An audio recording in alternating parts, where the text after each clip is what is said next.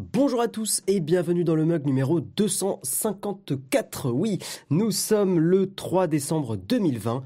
Le froid arrive, le décor a un petit peu changé. J'ai froid, donc j'ai l'écharpe, voilà. Euh, et puis, ben, je vous propose qu'on attaque euh, tout de suite. C'est parti.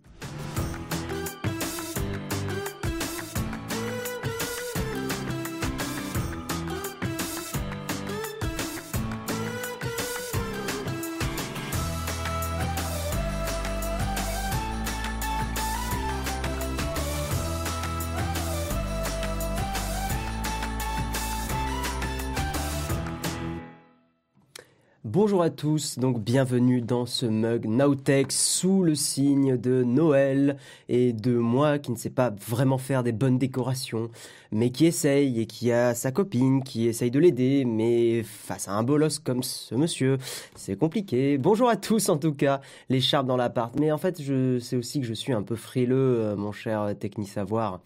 Euh, bonjour, bonjour à tous. Salut Cyril Boucher, salut PF Tilly, merci à toi d'ailleurs. Euh, Rads 974 pour ton Prime. Euh, merci beaucoup, beaucoup, beaucoup. Et la copine désespérée, tout à fait, exactement. Merci Alias Lu pour ton réabonnement. Putain, vous êtes chaud ce matin, c'est cool. Vous êtes chaud, il fait froid, mais vous êtes chaud. Donc euh, moi, ça me va. Ça me va très, très, très bien.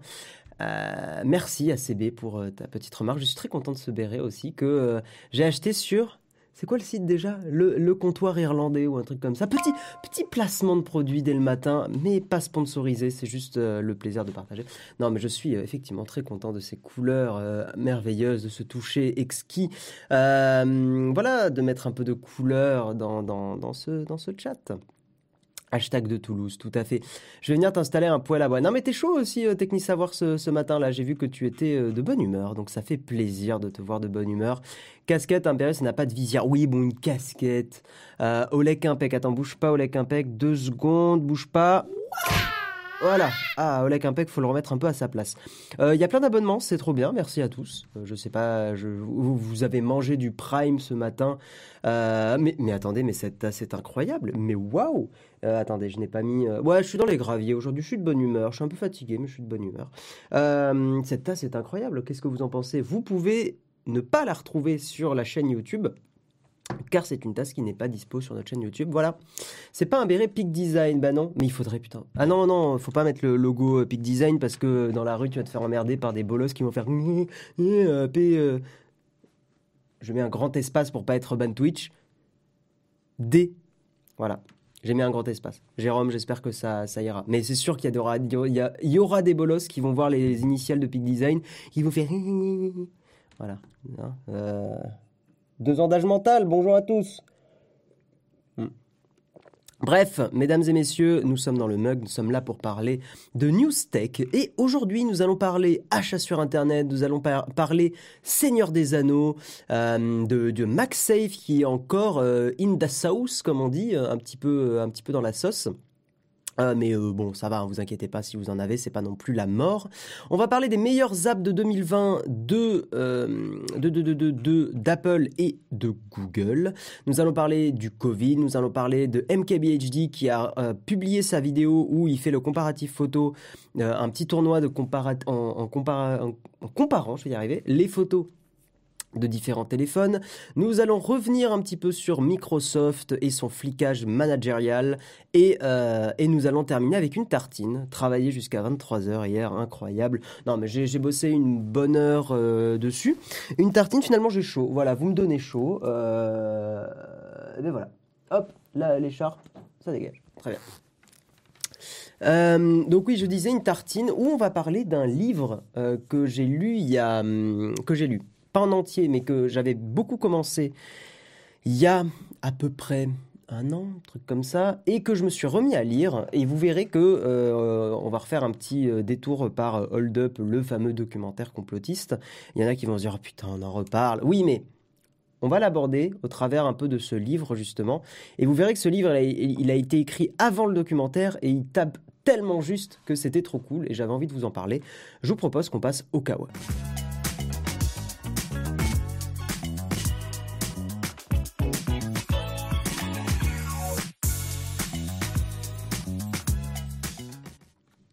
Euh, quel est le breuvage du jour? Le breuvage du jour est un petit euh, décaféiné euh, Sueño euh, de la marque Lugat, je crois. Ouais, parce que je me fais du, café pas trop dégueu. J'ai une petite machine à café, là, euh, des, long, des longos, des longuis, je sais plus. Euh, des longus, vous mettez la voyelle que vous vouliez, que vous voulez, pardon. Et, euh, et c'est, j'avoue que les, les petits cafés de, de chez Guillaume Slash, là, ils sont pas dégueux. Voilà, si vous voulez un petit café ici à Toulouse, c'est évidemment 3 euros le café, euh, 5 euros les deux, un zabardi. Bref, putain, je suis full gravier aujourd'hui, j'ai pas assez dormi. Victoria Mu, joyeux, joyeux anniversaire à toi et merci d'être abonné depuis deux mois. Je le vois en passant mon curseur sur ton, euh, pas sur ton pseudo en fait, juste à côté du pseudo. Tiens d'ailleurs, il faut que j'active les outils modérateurs histoire euh, de pouvoir faire, voilà, quitter les paramètres modérateurs. Oui, passer aux paramètres modérateurs. Oui, enlève-toi. Ah, j'ai la petite poubelle. Super. Comme ça, si vous m'embêtez, paf. Attendez, si vous m'embêtez, avant de kicker quelqu'un ou de, de supprimer un message, je pourrais mettre juste Bam, comme ça. Parfait. Excellent. Et ceux de Guy High Tech. Ah là là là là, le. Ouais, je suis un peu dans les graviers déjà, totalement. Ah, tu vois, Jérôme, c'est bien les, les, les emojis. Bref. Bref, bref, bref. On va parler donc, petite piqûre de rappel, achat sur Internet. Alors, cette news, elle n'est pas forcément entre guillemets directement pour vous parce que vous nous suivez depuis un, depuis un moment sur Notech, donc je pense que globalement vous êtes des personnes assez sensibilisées à ces problèmes-là. Euh, mais vous savez que Internet n'est pas qu'une zone merveilleuse où tout est vérité et, où tout est beau. Euh, sur Internet, il y a également des arnaques. Et oui, je sais, vous tombez de votre chaise. Euh, Je sais, je sais. Écoutez, c'est pas grave, on est là pour vous aider, il n'y a pas de problème. Non, et, et une petite piqûre de rappel parce que même, même des personnes qui connaissent toutes les techniques de, de, filou, on va dire, pour choper votre mot de passe, pour euh, choper votre numéro de carte bleue, et bien même des personnes comme ça, eh bien, euh, elles se font avoir aussi. Donc, petite piqûre de rappel, ça peut être bien, vous allez faire des achats sur Internet. Voilà, et ça, ça vaut aussi notamment pour votre famille. C'est un petit article sur LCI. Bon, c'est pas euh, la source la plus exceptionnelle du monde, mais je, trouve qu'en ce début de mois de décembre, c'était pas mal. Donc, Premier conseil de notre cher site LCI, utilisez un identifiant différent pour les sites de e-commerce. Évidemment, euh, aussi, n'utilisez surtout pas le même mot de passe. Autant l'identifiant, bon, c'est pas forcément le plus important, mais autant un mot de passe différent, on aura de cesse de le répéter. C'est important. Voilà. Et vous avez des solutions comme euh, Bitwarden, euh, qui celle-là est gratuite. Euh, moi, j'ai botté le cul de ma chérie pour qu'elle soit sur Bitwarden. Et maintenant, enfin, botté le cul, c'est une image évidemment figurée. C'était plutôt, ma chérie, tu as un compte Instagram et tu as le même mot de passe sur notre site. Est-ce que tu, est-ce que tu voudrais pas changer? Elle me fait, ouais, j'ai la flemme. Je lui dis, est-ce que tu voudrais pas changer? Elle fait, ouais, mais j'ai un peu la flemme. Et je lui dis, mais vraiment, tu devrais changer? Elle fait, vas-y, tu me saoules. Elle a changé. Bref. Non, mais ce que je veux dire, c'est que si vous avez euh, le, des, voilà, si vous achetez sur Internet, vous avez plein de sites et tout ça, euh, commencez à changer vos, vos mots de passe et certains vont se dire ouais, mais je suis inscrit partout, c'est déjà mort pour moi. Bah non, c'est pas parce qu'il y a déjà euh, du, du caca qu'il faut rajouter du caca. Je veux dire, vous pouvez déjà commencer à nettoyer un petit peu les choses. Bref. On parle déjà de caca à 8h09, je suis désolé. Je suis vraiment désolé, j'ai pas assez dormi, donc je suis, de- je suis gravier aujourd'hui, je suis très gravier. Euh, bref, donc, utilisez pas le même mot de passe partout, bottez les fesses de votre entourage pour que, évidemment, il ne- une- voilà, il n'utilise pas le même mot de passe. Faites gaffe aux mails de réinitialisation, l'art de la convaincance, exactement. Méfiez-vous des courriels de réinitialisation de mots de passe, ça, il y en a de plus en plus, même, euh, sur mon mail pro qui est encore sur Gmail. Euh, je reçois des mails comme ça qui sont vachement bien faits ou sur mon compte euh, perso, enfin un de mes comptes perso de mail, je reçois des, des courriels qui sont vachement bien faits. Il y en avait un d'OVH récemment qui était, qui était très bien fait. Donc faites super attention à ça. Euh, partez du principe que si vous avez le moindre doute, vous pouvez toujours appeler l'entreprise ou vous pouvez toujours la contacter sur Twitter. Euh, voilà. Hein, prenez le temps de faire ça. Et euh, le dernier conseil, pour, mais que, qui je trouve est de moins en moins vrai, c'est soyez attentif aux fautes de syntaxe et d'orthographe dans les mails de phishing. Mais en fait, je trouve que les mails de phishing sont vraiment meilleurs hein, de- de- depuis quelques années. Je pense surtout que les mauvais mails de phishing sont dégagés par les, par les algos de Gmail, d'Outlook et tout ça. Mais euh, ouais, fait- faites gaffe. Et en fait, vraiment, hein, les fautes de syntaxe d'orthographe, c'est plus si vrai que ça. Bon, euh, dans la chatroom, euh, tiens, petite petit sondage incroyable. Putain, la technologie sur Naotech. Euh, petit sondage, non, je vais vous demander, est-ce que vous vous êtes déjà fait avoir par du phishing? Tiens, voilà. Nouveau sondage. Euh, déjà fait avoir par du phishing Voilà, petite question du matin. Oui. Non.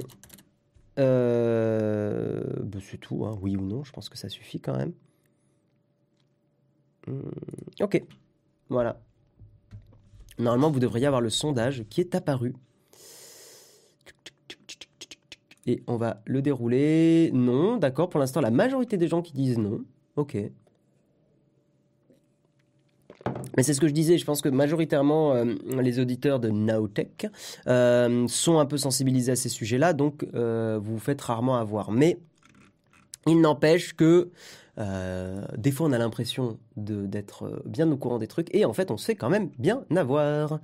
Bitwarden, LastPass, Dashlane. Ouais, vous en avez plein qui sont très très bien. en plus, en ce moment, vous avez des deals sûrement avec le Black Friday, donc vous pouvez prendre des gestionnaires qui sont payants et donc qui ont une ergonomie un peu plus travaillée. Moi, je suis sur Dashlane. J'aime beaucoup Dashlane. Je sais que Jérôme, il est, je crois, sur One Password ou LastPass, l'un ou l'autre, je sais plus. Il en est très content aussi. Euh, aujourd'hui, ils sont tous euh, multi, euh, multi OS, multi plateforme. Ils sont très très bien. Donc voilà, petite baffe de rappel. Alors attendez, pour tous ceux qui n'ont pas encore de gestionnaire de mot de passe, bougez pas, bougez pas. Baf. Voilà. Vous, vous devez à la fin de cette émission avoir au moins installé un gestionnaire de mot de passe. Voilà. C'est obligatoire. Euh, qui passe pas de cloud pour mes mots de passe. Je peux totalement comprendre que tu ne souhaites pas de cloud. Moi, je sacrifie ce petit côté de sécurité pour tout le confort que ça m'apporte à côté. Surtout que, normalement, en fait, je pars du principe que les gestionnaires de mots de passe, leur business, c'est de te protéger.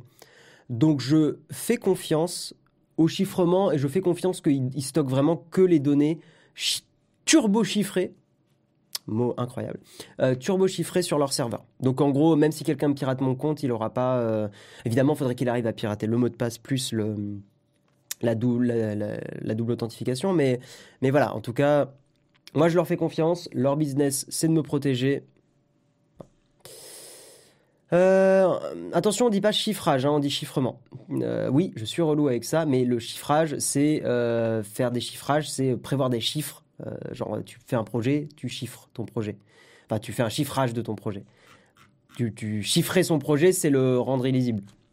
Voilà. Comme ça, vous aurez euh, fait un petit point culture ce matin. Vous aurez eu un petit point culture. J'utilise Firefox comme gestionnaire de mot de passe. C'est mieux que rien, mais c'est pas la meilleure solution. Euh, notamment parce que si tu laisses ton ordinateur déverrouillé, quoi, quand gestionnaire de mot de passe classique, tu as le même problème. J'avais lu un endroit que c'était pas la meilleure solution de, faire un, de, faire sur le navigateur. Je sais plus exactement pourquoi. Euh, salut Anthony, ça faisait longtemps. Depuis quand est-ce que tu es chez Nowtech? Bah Anthony, ça fait longtemps que t'es pas venu. Euh, ça fait ça fait un paquet de temps là que je fais les mugs en tout cas et les vidéos ça fait depuis l'été dernier. Je crois que la vidéo du Dell XP est sortie l'été dernier. On va avancer mesdames et messieurs, sinon on n'aura jamais le temps de tout faire. On va parler Seigneur des Anneaux. Seigneur des Anneaux en 4K euh, pour, euh, donc pour Noël. Qu'est-ce qui s'est passé? Il y a une réédition en 4K, Dolby Atmos, Dolby Vision, HDR10. Euh, insérez les termes que vous voulez, mais en tout cas, il y a une, grosse réédition en, très très bonne qualité du Seigneur des Anneaux. Mais je vais vous montrer un petit peu le avant-après, et effectivement, dans l'article, ils disent que bah, ça pourra déplaire à certaines personnes. Euh, je vais changer la scène immédiatement. Évidemment, euh, le navigateur qui n'est pas pris en compte. Voilà, donc là, pour ceux qui sont en audio, bah alors ça va être, euh, je vais vous expliquer un petit peu l'image euh, à l'oral. Et pour ceux qui sont en, visio, enfin qui voient le truc, en gros, ce qu'ils ont, euh, ce qu'ils ont rajouté, c'est que ils ont augmenté le contraste, la netteté. Bon, ils ont fait un travail plus poussé que ça, évidemment, mais ils ont effectivement augmenté le contraste. Donc l'image est moins plate que dans les films d'origine. L'image est moins marron beige. donc là, on a surtout, je trouve ça très visible sur cette image là. Il y a des gens qui disent que ça va retirer le côté un peu féerique, c'est un truc que souvent je vous explique en photo euh, dans les streams du lundi soir, euh, que euh, quand on joue sur le curseur de la clarté dans une retouche photo, si on baisse la clarté, ça va ajouter un peu du flou à l'image, une sorte de flou un peu brumeux, et ça a tendance à effectivement accentuer un côté un peu féerique. Merci Nanizarkani pour ton réabonnement. Et là, ce qu'ils ont fait, c'est qu'ils ont effectivement augmenté la netteté, le contraste, ce genre de choses. Donc, ok, ça donne une image plus punchy, plus nette. Mais par contre, ça retire la patte originale et le color grading, comme on dit, l'ajustement de couleur du film original. Donc on aime, on n'aime pas. Moi, je vais pas vous mentir, je m'en fous un peu parce que je vais pas être en mode relou sur les réseaux sociaux, genre ah ils ont dénaturé le film, c'est terrible. Mais je peux comprendre que des professionnels de l'image puissent être euh, gênés par ça, parce que c'est leur métier, parce que c'est une passion, parce que pour tout un tas de raisons. Mais en tout cas, euh, voilà un peu la différence. Vous avez le avant, en haut et le après en bas. Effectivement, vous voyez que le truc est plus net, euh, plus de plus contraste, plus de détails. voilà, bon, c'est un remaster avec certains choix. Je trouve ça dommage qu'ils aient quand même pas essayé de garder un peu plus de pâte marron beige. C'est vrai qu'on la perd, c'est vrai que c'est un peu dommage parce que c'est ce qui donne aussi du charme à des films. Donc bon, voilà, vous avez le question de biais cognitif. Peut-être, hein, non mais je suis sûr que je revois cette version 4K, euh, je vais être en mode c'est juste trop bien, c'est le Seigneur des Anneaux quoi. Mais en tout cas, voilà, vous avez un peu le avant et après. Je trouve la version HD plus jolie que la 4K, c'est moins cinéma. Voilà, il y a un côté un peu moins cinéma, tout à fait. Euh... Petit verre d'eau, c'est incroyable. Salut Vaya Bonjour à tous ceux qui nous rejoignent. Perso, j'aime pas trop ces nouveaux visuels du Seigneur des Anneaux. Je peux totalement, encore une fois, le comprendre. Je suis sûr qu'au bout de 5 minutes de film, on fait plus attention. Bien sûr, Oxymore. Bien sûr, bien sûr. Mais je voulais vous en parler parce que je trouvais ça assez cool. Et euh, effectivement, remater le Seigneur des Anneaux euh, en, très bonne qualité, ça, ça peut être chouette. Puis j'ai envie de vous dire, si vous voulez le côté marron, au pire, vous éditez la, colorimétrie de votre télé. Euh, comme le Seigneur des Anneaux, c'est 3 heures, euh, c'est genre 9 heures de, visionnage, à peu près. Je sais pas, la version longue, les, toutes les versions longues combinées, je sais pas combien ça fait exactement. Au pire, euh, voilà, c'est un réglage, vous en aurez pour 9 heures, et puis après, vous revenez à la colorimétrie de base. Trop d'honnêteté, c'est pas bon, on voit trop le détail du tournage. Ça se discute. Ça se discute, ça se discute. Mais effectivement, ça, c'est un truc qu'il faut bien comprendre pour les films c'est que autant pour des photos, on aime bien ce côté un peu très net et tout ça, euh, autant pour les films, il y a, quelque chose qui est sympa à privilégier, privilégier pardon, une sorte de léger flou. Il y a, d'ailleurs même, pour ceux qui ne le savent pas, des filtres qu'on peut mettre sur ces caméras ça peut être les, caméras qui, comme celle-là qui filme le, mug, ou euh, du matos plus cher, des filtres qui permettent de légèrement flouter l'image. certains vont dire, mais mais c'est un truc de malade, mais pourquoi on ferait ça? Ça n'a aucun sens. Eh bien si, parce que justement, c'est pour avoir un, très très très très très léger flou qui est plus flatteur au niveau des visages, qui va être moins, euh, moins fin, moins... Euh, et, je pense qu'en en fait, sur cette image, ça se comprend. C'est que là, vous voyez, le, visage euh, est beaucoup plus détaillé, beaucoup plus net, il y a beaucoup plus de détails, mais ça vieillit aussi beaucoup les, les, les, les visages, les personnes. Enfin, voilà, c'est... c'est pas forcément flatteur pour, des, pour, de la, pour de la peau et 20 ans de la sortie du premier Lord of the Ring, paye ton coup de vieux. Moi, je l'ai vu il n'y a pas longtemps. Euh, je l'ai revu, j'ai revu toutes les versions longues il n'y a pas très longtemps, il y a genre un an, un an et demi, un truc comme ça. Euh, ça n'a pas pris vraiment un coup de vieux, hein, Le Seigneur des Anneaux. C'est toujours aussi bien. Euh, c'est toujours aussi incroyable. La musique, elle est toujours folle. les acteurs sont toujours incroyables. C'est toujours trop bien, en fait. Vraiment. Il y a deux, trois effets spéciaux qui ont un peu vieilli, mais c'est vraiment pas choquant. Voilà. Euh, on va avancer, mesdames et messieurs. Nous allons parler de la sonde chinoise Cheng'e 5. Euh, je ne sais pas dire 5 en chinois, donc euh, voilà, je vous m'en excuserai, je prononce Cheng'e 5 comme comme un bon franco-français. Euh, donc c'est la deuxième mission lunaire chinoise à laquelle participe Jessica Flao du CNRS de l'Université de Lorraine. Voilà. Euh, alors je suis pas très très espace moi, donc je vais passer rapidement sur cette news, mais je le dis pour ceux qui sont, qui sont très passionnés par ça. Euh, la sonde Chang'e 5 a été propulsée avec succès par une fusée Longue Marche 5 lundi 23 novembre à 4 4h30 heure locale de Chine. et elle s'est posée comme prévu, donc hier, mardi 1er décembre, a indiqué l'agence de presse officielle chinoise. Euh, voilà. Le... Alors, à quoi sert cette, fusée Enfin, pas cette fusée, mais la sonde? En gros, elle va forer dans la Lune. D'ailleurs, enfin, le forage euh, a déjà, déjà été terminé vers 4 heures du matin, heure française. Et ils sont en train de prélever euh, des, des, des cailloux et des rochers à la surface. Euh, les, échantillons seront euh, expédiés euh, rapidement. Enfin voilà, en gros, ils vont récupérer encore plus d'échantillons de la Lune. Certains vont se dire, mais on en a déjà des échantillons de la Lune. Pourquoi, pourquoi ils font ça? L'idée, c'est d'avoir ce qu'on appelle une carotte. Hein, c'est quand on fort dans le sol.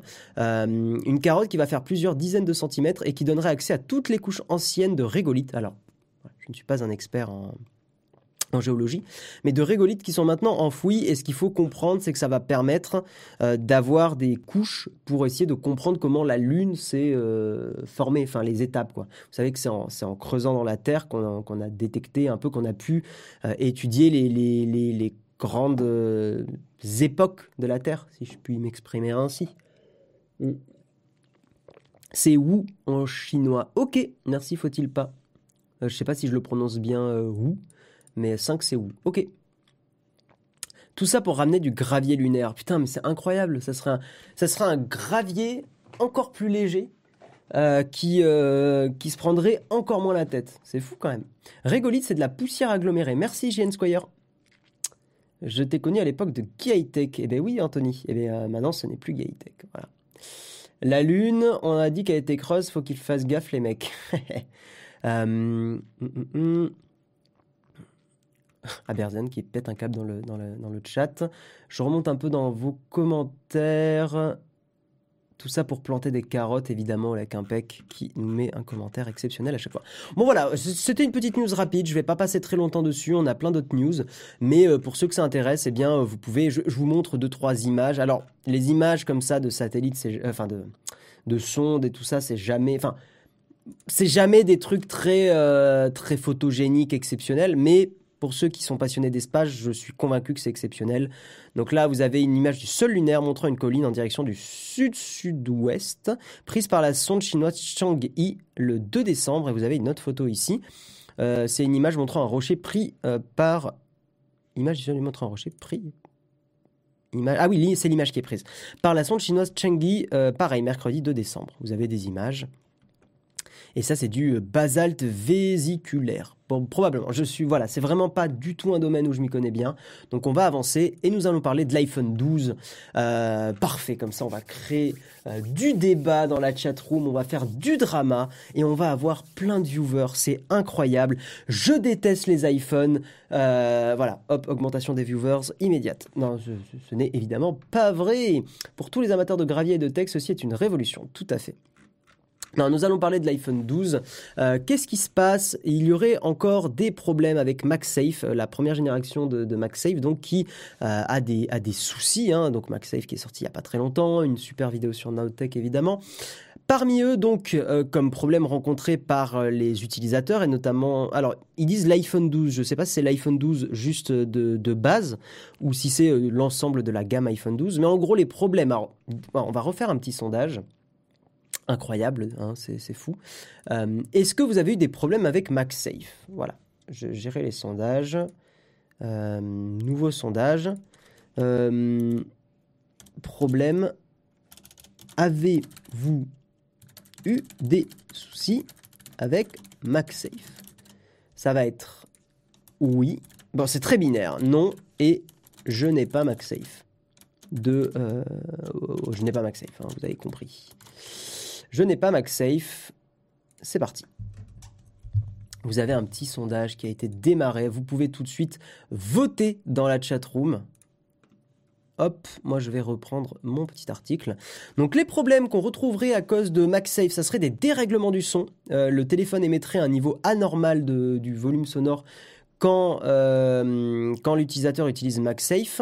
Euh, le son de verrouillage aussi est par ailleurs concerné. Alors moi je sais qu'il y a un bug que j'ai sur mon iPhone euh, qui fait que parfois quand je commence à taper sur le clavier, la première le, premier, vous savez, le premier tac du clavier, là, le premier tic, plic, plic, plic, plic, plic, plic, quand on écrit avec le clavier, est très fort. Mais ça fait très longtemps que ce bug existe sur iOS. Et je ne sais pas pourquoi il est, toujours là. Mais, euh, mais bon, rien à voir avec MagSafe. Hein. Je n'ai pas MagSafe et je ne compte pas acheter du MagSafe. Ça ne m'intéresse pas. Comme Steven, je trouve que MagSafe, euh, en tout cas le chargeur MagSafe, pas l'écosystème, mais le chargeur MagSafe, euh, n'a un peu aucun sens. encore une fois, je, parle spécifiquement du chargeur, pas de l'écosystème, dans le sens où c'est du sans fil avec du fil. Donc ça n'a aucun avantage des deux. Ça ne présente aucun avantage ni de l'un ni de l'autre. Il y a une personne qui a eu un problème. Est-ce que cette personne peut se manifester dans le chat? Ça serait cool. Euh, quelqu'un peut m'offrir un iPhone 12 pour que j'ai un problème de riche. C'est un peu vrai. Mais on parle de tech. Donc euh, la tech est euh, inévitablement sur... on va parler de produits chers comme de produits pas chers.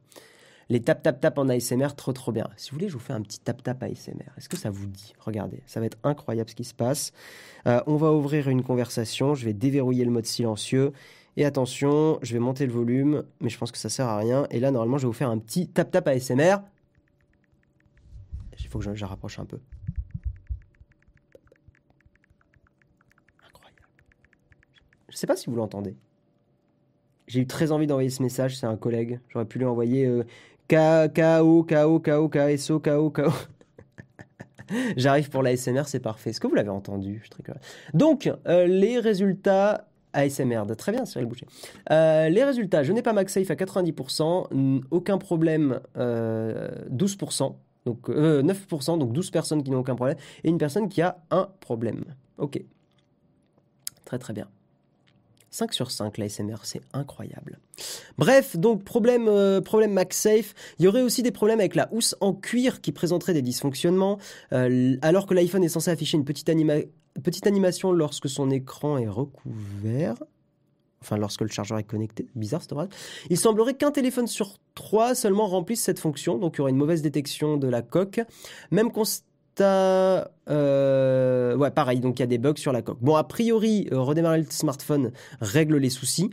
Mais bon, euh, voilà, quelques petits, quelques petits problèmes sur, sur MagSafe. Alors par contre, l'article est pas au top du top parce qu'ils disent que qu'il y a des soucis et que le chargeur MagSafe est plus lent sur l'iPhone 12 mini que sur les autres iPhones. C'est pas un problème, ça, ça c'est connu comme souci. Enfin, comme c'est un fait. C'est que c'est moins, c'est moins rapide parce que l'iPhone 12 mini est plus petit, donc j'imagine pour éviter de la chauffe.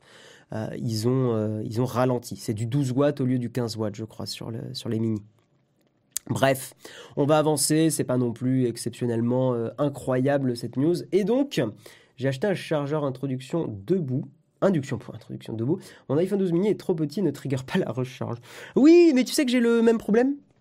Pareil parce que j'ai le mini et en ce moment, j'ai un, enfin j'ai en gros j'ai un, je peux le débrancher. J'ai ce chargeur là qui est un vieux chargeur sans fil. Et eh ben pareil, si je pose le mini dessus, euh, le mini n'est pas chargé. C'est d'ailleurs un des problèmes du mini. Euh, très peu de youtubeurs en ont parlé, c'est un complot. Non mais en fait, les, anciens chargeurs euh, ne sont. Je pense que la bobine à induction elle doit être assez haute. Et comme le mini est vraiment très petit, eh bien il ne trigger pas et je suis obligé de mettre un petit truc en dessous, un petit bout de carton. Euh, pour, euh, pour trigger cette recharge à, induction. Voilà.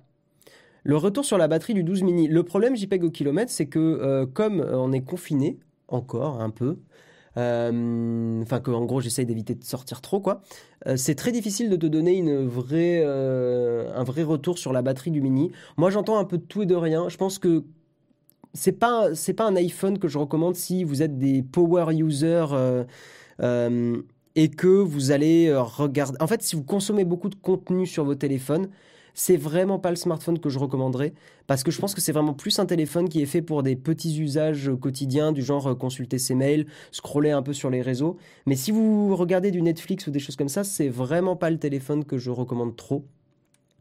Euh, dans le sens où effectivement la batterie n'est pas monstrueuse. Vous tiendrez la journée.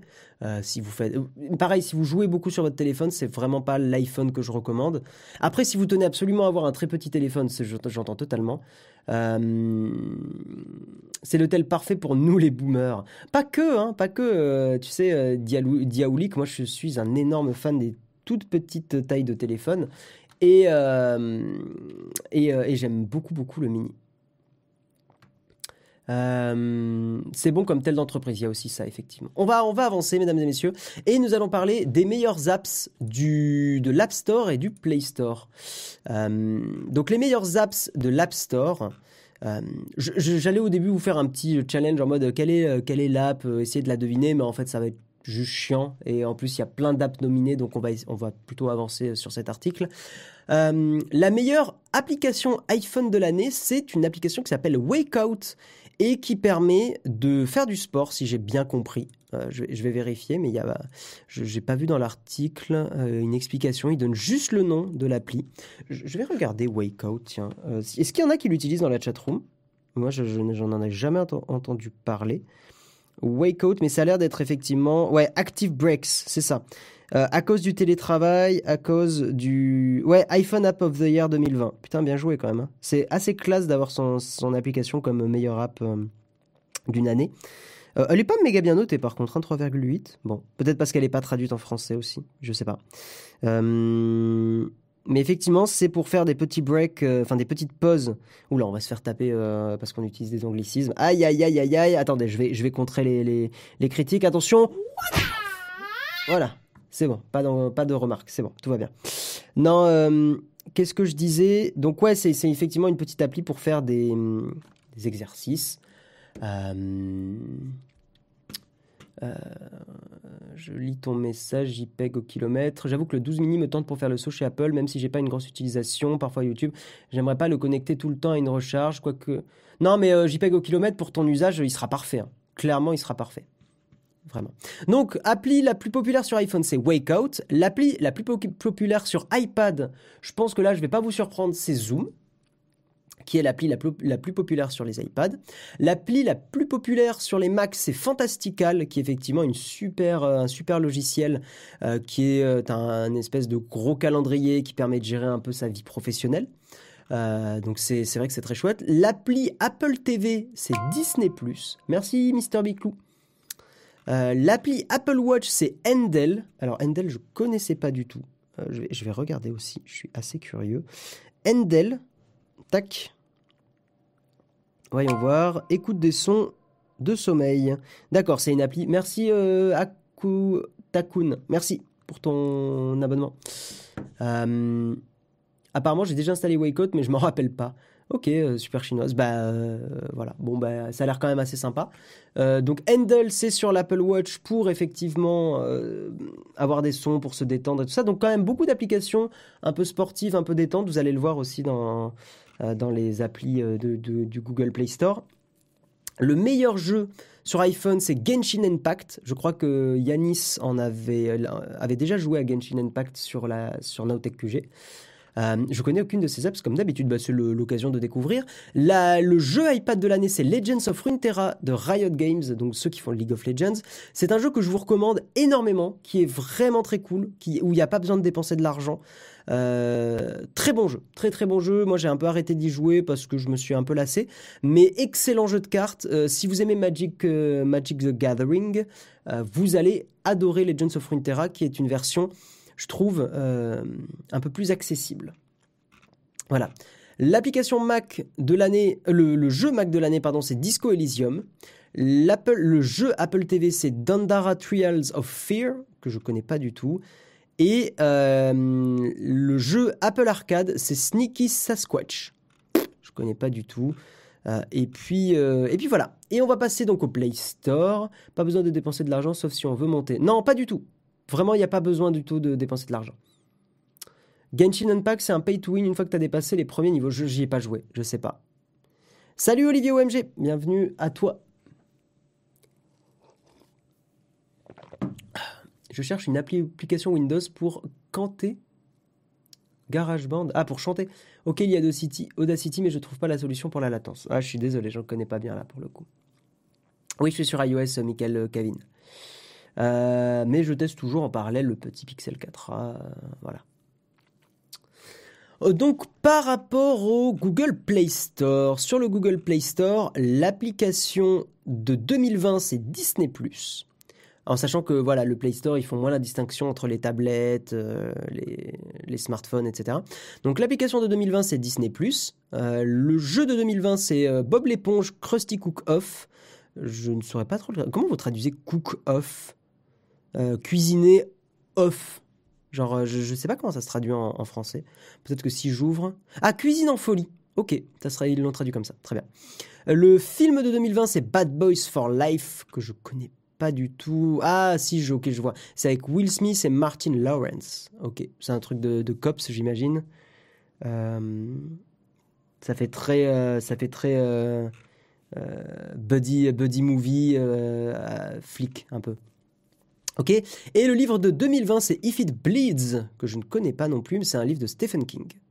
Très bien.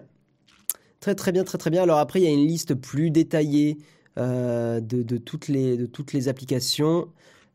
ah oui, non, ok, ça c'était les choix des utilisateurs. Disney+, Bob l'éponge, Bad Boys et If It Bleeds, c'était les choix des utilisateurs.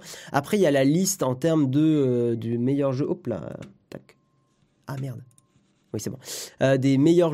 Alors, je vais juste vous faire la meilleure appli parce que sinon on va en avoir pour, euh, pour 50 ans parce que la liste sur le Play Store est bien plus longue.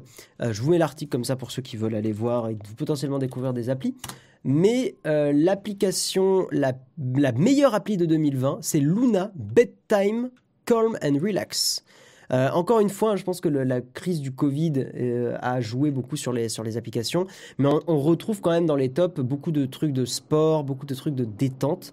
Euh, je pense effectivement qu'il y avait ce besoin-là. Je suis en train de fermer mon volet parce qu'il commence à y avoir trop de lumière. Voilà. qu'il y avait vraiment un besoin de se détendre et je le comprends totalement. moi, c'est vrai que le deuxième confinement, autant le premier confinement, avant je faisais un peu de sport et j'ai arrêté au premier confinement. Euh, autant le deuxième confinement m'a chauffé et ça fait plus de deux mois que je fais euh, du sport euh, cinq fois par semaine et je suis très content de le tenir. Voilà. Et ceux qui connaissent, je suis, je fais T25. Voilà, T25. Legends of Runeterra, c'est chouette, mais pour avoir un bon deck, c'est compliqué sans payer. Ah, je suis pas d'accord, j'ai rien dépensé dans Legends of Runeterra, 8 of Enfin, si, juste les 5 euros de départ, mais comme je jouais beaucoup au jeu, je trouvais ça normal. et je trouve que j'avais vraiment moyen de m'amuser sur Legends of Runeterra. Par contre, il faut faire les quêtes tous les jours. Voilà, clairement, clairement, ça veut dire que tu joues au moins une demi-heure à une heure par jour. Mais d'un autre côté, j'ai envie de vous dire, c'est un peu normal qu'on peut pas tout avoir. Mais je trouve qu'en jouant une demi-heure, une heure par jour, c'était suffisant pour, euh, pour débloquer assez de cartes, quoi. Voilà, voilà, voilà, voilà, voilà. On va avancer et on va parler du carnet Covid. Est-ce que vous vous rappelez euh, de, ça pour les restaurants? Euh, les restaurants devaient, pendant entre le premier et le deuxième confinement, euh, devaient noter dans un carnet, pour prévenir les gens s'il y avait eu un cas de Covid, devaient noter dans un carnet le prénom, le nom et le numéro de téléphone d'une des, personnes qui venaient prendre un café, manger, etc. Mesure que je trouvais que je comprends, elle a été, elle a été prise un peu, je pense, dans, le feu de l'action, donc je juge pas parce que j'aimerais tellement pas être à la place du gouvernement dans, cette crise-là. mais je pense que c'est effectivement pas une mesure qui est euh, très pertinente parce que moi, quand je suis allé au restaurant, et bon, vous allez peut-être euh, me faire caca dessus la chatroom, mais voilà, je suis honnête avec vous, euh, je ne mettais jamais mon vrai prénom ni mon nom et encore moins mon numéro de téléphone, mon vrai numéro de téléphone évidemment, parce que et c'est ce qui arrive et c'est pour ça que je voulais vous parler de cette news, c'est qu'il y a des restaurants. Et là, il donne l'exemple d'un restaurateur qui a utilisé à des fins commerciales des numéros de clients qui ont été renseignés dans ce carnet de traçage. Euh, voilà, et, c'est évidemment, alors l'article dit, est-ce que c'est une pratique légale? Et non, évidemment, la CNIL, euh, enfin, voilà, la CNIL explique bien que la pratique n'est pas du tout autorisée. Euh, ce cahier de ce carnet Covid n'était pas du tout, du tout, comment dire, n'est pas du tout un outil qui, à des fins marketing, hein, ne doit pas du tout être utilisé à des fins marketing. Et c'est pour ça principalement que je n'ai pas mis mon vrai numéro de téléphone, c'est que je sais très bien, je, me fais déjà assez spammer sur mon numéro de téléphone, je sais très bien que euh, ça aurait été utilisé à de mauvaises fins. Voilà. En Belgique, on utilisait aussi ce fameux carnet, beaucoup de gens indiquaient des noms de stars mortes. Ça, c'est rigolo, ça. Et vous voyez, le, restaurateur, alors bon, il est de bonne foi, hein, il dit, je ne le juge pas parce que la, la, situation est tellement compliquée pour eux euh, que je, vraiment, tout ce que, ce que je vais dire là, c'est pas du tout euh, dans le jugement, mais le restaurateur expliquait, je cite, j'essaie juste de, de, sauver mon restaurant et les 35 emplois en envoyant le menu de la semaine aux clients. Euh, euh, il précise également qu'il suffit d'envoyer stop SMS pour ne plus jamais en recevoir, c'est simple. Et si ça l'embête tant que ça de recevoir une fois par semaine un message, je trouve que c'est grave. Alors, je pense que voilà, c'est le, sous le coup de la fatigue, de la colère qu'il a dit euh, si ça l'embête tant que ça de recevoir euh, une fois par semaine un message, je trouve que c'est grave. Le problème, c'est que, c'est que du côté utilisateur, si tu commences à, à accepter, enfin, à recevoir beaucoup de messages, ça va pas être un message, mais ça va être 4, 5, 6, 7 messages, et ça s'arrête jamais. En fait, donc c'est pour ça qu'il y a la loi, c'est pour ça qu'il y a cette protection pour les utilisateurs, c'est pour éviter que ton numéro de téléphone soit un point d'entrée marketing, euh, alors que ton numéro de téléphone doit par défaut être simplement euh, des SMS de tes proches euh, et, point barre quoi. Et de, si tu t'inscris sur des sites et que tu veux un suivi de colis, des trucs, enfin, mais que tu es, choisi. C'est pour ça qu'il faut le consentement, il faut qu'il y ait le choix. Euh, et c'est pour ça que je ne faisais pas du tout confiance au, carnet euh, et aux restaurateurs et tristes, évidemment, pour, euh, pour respecter ce droit-là. C'est pas légal, c'est pas RGPD, sa défense c'est pas la bonne. Après, je ne juge pas, je ne, jette, je ne jette pas la pierre, vous me connaissez, je suis rarement dans le, dans le jugement, enfin j'essaie de pas trop l'être. Je pense que la situation pour les restaurateurs est horrible. Et je pense que beaucoup ont dû mettre la clé sous la porte. Je pense que c'est vraiment pas facile pour eux euh, et elles. Euh, et que ils se sont un peu dit c'est un mal pour un bien. Euh, ok, on va peut-être m'embêter, mais je prends le risque. Je comprends totalement. Et pourtant, c'est quelqu'un qui est très à cheval sur la vie privée qui vous le dit. Je comprends totalement. Et je lui en veux même pas en fait, parce que clairement, c'est la situation est horrible. Et, il faut pas oublier que dans, leur démarche, ils se disent est-ce qu'il vaut mieux pas tordre un peu la, loi et tant pis, j'envoie les messages et ça va peut-être ramener du monde, plutôt que de licencier des personnes qui vont se retrouver au chômage? C'est ce genre de dilemme qui est, euh, j'ai envie de dire, intéressant à analyser, d'un point de vue, c'est un peu cynique, mais qui est intéressant à analyser. Est-ce qu'il vaut mieux pas quand même, tant pis, j'envoie des SMS, c'est pas cool pour l'utilisateur, mais au moins je sauve des emplois. Parce que j'ai envie, enfin, de poser le débat autrement. Qu'est-ce qu'un SMS par rapport à quelqu'un qui perd un emploi? Et c'est là où c'est intéressant de réfléchir. Voilà, donc c'est pour ça que je ne jette pas la pierre à ce restaurateur. Il il y a peut-être aussi le fait qu'il connaissait pas très bien la loi. On peut lui laisser le bénéfice du doute. Je justifie pas. Je trouve que c'est une très mauvaise pratique et que c'est pourri et qu'on va se faire spam sur nos téléphones. Mais d'un autre côté, je le, comprends. Ici en Suisse, ils font de la restauration importée et ils se battent comme ça. Non, non, mais bien sûr, tout à fait, tout à fait, tout à fait. Euh... Tu les comprends, mais t'as donné un faux numéro. J'ai pas compris, euh, Vincent. J'ai pas compris. On peut aller alors jusqu'à. Attends, j'ai pas compris, Jean-Baptiste. Ah oui, tu dis, euh, mais si on suit ton raisonnement, on peut aller. Euh, où est la limite pour collecter des données? Non, mais évidemment. Mais le débat est intéressant à poser. J'ai pas dit que je prenais parti. Faites attention les gens, hein. vous vous enflammez beaucoup des fois. Euh, non, non, j'ai pas dit que je prenais parti. J'ai pas dit que j'étais d'accord ou pas d'accord. J'ai dit, c'est une question un peu, euh, presque un peu philosophique qui mérite d'être posée. Est-ce que dans, dans, cette situation compliquée, en tant que restaurateur, euh, est-ce que le, fait d'envoyer un SMS, contrairement à perdre des emplois, et, je pas, euh, les gens, vous, vous allez plus loin, enfin, vous dites, vous faites un peu la, la, pente glissante en disant, mais si on commence à faire ça, on va, on va autoriser n'importe quoi. Non, je parle spécifiquement du SMS euh, pour dire on est encore vivant, on est encore là, n'hésitez pas à venir commander chez nous. Je parle que de ça. Je parle pas d'aller plus loin, de faire des choses illégales, encore plus illégales ou des trucs plus crado. Attention. Attention à la pente glissante, qui est un, sophisme connu. Euh, voilà. Les restaurateurs ne connaissent peut-être pas le RGPD. J'essaie juste de peser le pour et le contre. Voilà. Mais vous le savez, je suis très à cheval sur la vie privée et je trouve que c'est scandaleux euh, que le restaurateur euh, dise que euh, bah, le fait qu'il dise si ça l'embête tant que ça de recevoir euh, une fois par semaine un message, je trouve que c'est grave. C'est aussi au restaurateur de se dire s'il y a ces lois, c'est peut-être pas pour rien non plus. Mais d'un autre côté, ils sont sous l'eau. Donc, je leur en veux pas. Voilà.